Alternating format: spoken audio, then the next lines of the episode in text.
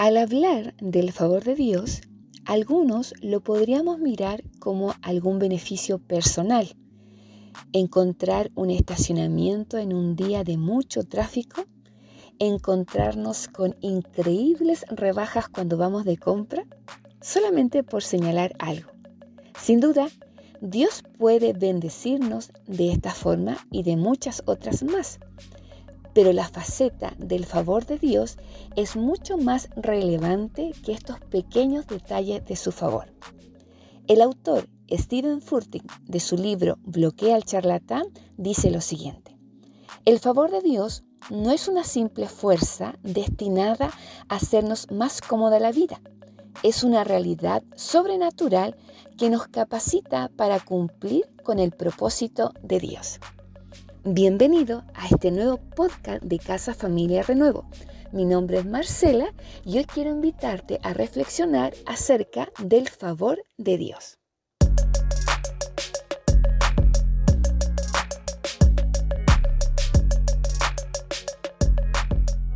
En el libro de Lucas, capítulo 1, verso 28 y lo siguiente dice de esta manera. Y entrando el ángel en donde ella estaba, dijo, Salve muy favorecida, el Señor es contigo, bendita tú entre las mujeres. Mas ella, cuando le vio, se, turbó por sus palabras y pensaba qué salutación sería esta. Entonces el ángel le dijo, María, no temas, porque has hallado gracia delante de Dios y ahora concebirás en tu vientre, vientre y darás a luz un hijo y llamarás su nombre Jesús. Entonces María dijo al ángel, ¿cómo será esto? Pues no conozco varón.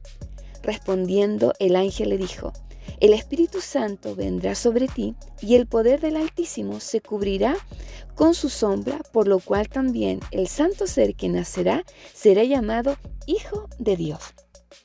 Si nos pudiéramos trasladar aquella época, aquel momento en que María recibe la visita de este ángel con este saludo tan característico que le dice salve muy favorecida, probablemente reaccionaríamos de manera similar, con asombro, con temor, con preguntas, con interrogantes, interrogantes diciendo qué es lo que está ocurriendo.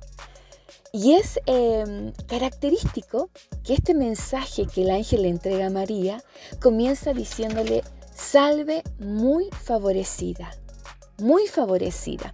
Y esto me hacía pensar de que fueron palabras que quizás en ese preciso momento María no entendía, pero eran palabras de bien, palabras de estímulo, palabras que hacían de esta joven muchacha alguien especial si es que ella era capaz de aceptar esta misión o este llamado que Dios le estaba haciendo a su temprana edad.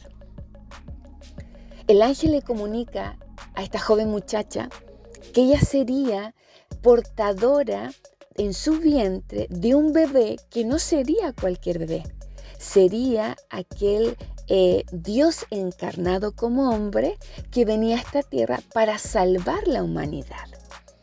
Esta joven estaba comprometida, no estaba casada y era inexperta en muchas áreas, pero algo había en ella que Dios la escogió y esta jovencita a su temprana edad, quizás a su inexperiencia, ante eh, esta revelación de este llamado que Dios hacía para con ella, ella quiso aceptar. Y luego de tener esta primera conversación, María le dijo, ¿cómo va a ser esto si no conozco varón? Y el ángel le explica que el embarazo que ella tendría vendría de algo divino, de algo sobrenatural. No habría intervención humana. Y ella estuvo dispuesta a decir, he aquí la sierva del Señor. Y eso lo vemos en el verso 38 del capítulo 1 que estamos leyendo, donde dice, entonces María dijo, he aquí la sierva del Señor, hágase conmigo conforme a tu palabra. Y el ángel se fue de su presencia. Estar embarazada a tan temprana edad, sin haberse casado, aunque después paralelamente Dios le habla a su prometido que era José y le dice que no la abandone, sino que la acompañe, María aceptó y recibió el favor del Señor como esa realidad sobrenatural que la iba a ser competente, que le iba a ser fuerte para poder resistir a esas críticas que, iban a, que iba a recibir ella por estar embarazada tan pronto y quizás en muchos eh, argumentos que podrían buscar de mala forma la explicación del embarazo que ella estaba teniendo.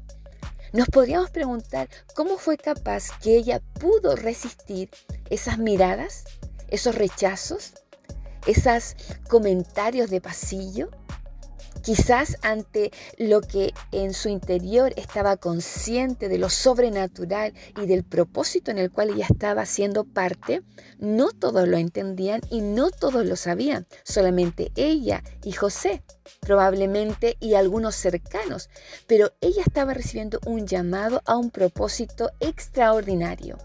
Y ella, para poder llevar a cabo este propósito, tenía que contar con el favor de Dios. Y este favor de Dios la llevó a resistir esas cosas incómodas que las mujeres o cualquier ser humano puede experimentar cuando no es comprendido de la manera correcta cuando estamos sirviendo a Dios. Te hago una pregunta. ¿Estás recibiendo críticas? ¿Estás siendo rechazado, rechazada por estar cumpliendo el propósito del Señor? ¿Has aceptado ese llamado que Dios te ha hecho a su reino? Le has dicho que sí, pero este sí, si bien es cierto, cuenta con el favor divino, eso no quita que podamos vivir momentos de dificultad, que podamos vivir momentos de silencio, de rechazo. María fue llamada bienaventurada, fue llamada favorecida, fue escogida para este llamado y ella aceptó diciendo, he aquí tu sierva. Creo que hoy es tiempo de que digamos al Señor ante el llamado que le está haciendo, convencidos y convencidas de que el favor de Dios está con nosotros, capacitándonos para poder cumplir ese propósito, que le volvamos a decir, he aquí tu sierva he aquí tu siervo. Queridos amigos, familia en la fe, cobremos ánimo y consideremos que cualquier llamado que Dios ha hecho para con nosotros, siempre vamos a contar con ese favor divino. Y el favor divino tiene un realce para poder cumplir el propósito con el cual Dios nos ha llamado. Que tengas una bella jornada. Gracias por conectar con nosotros.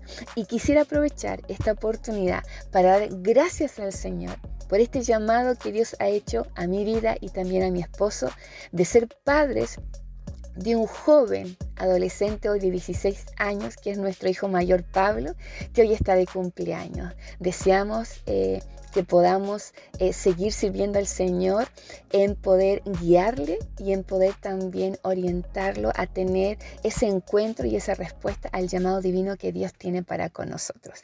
Que tengan una bella jornada, disfruten a lo suyo, digámosle sí al Señor y sigamos creyendo que el favor de Dios nunca, nunca nos abandona. Bendiciones.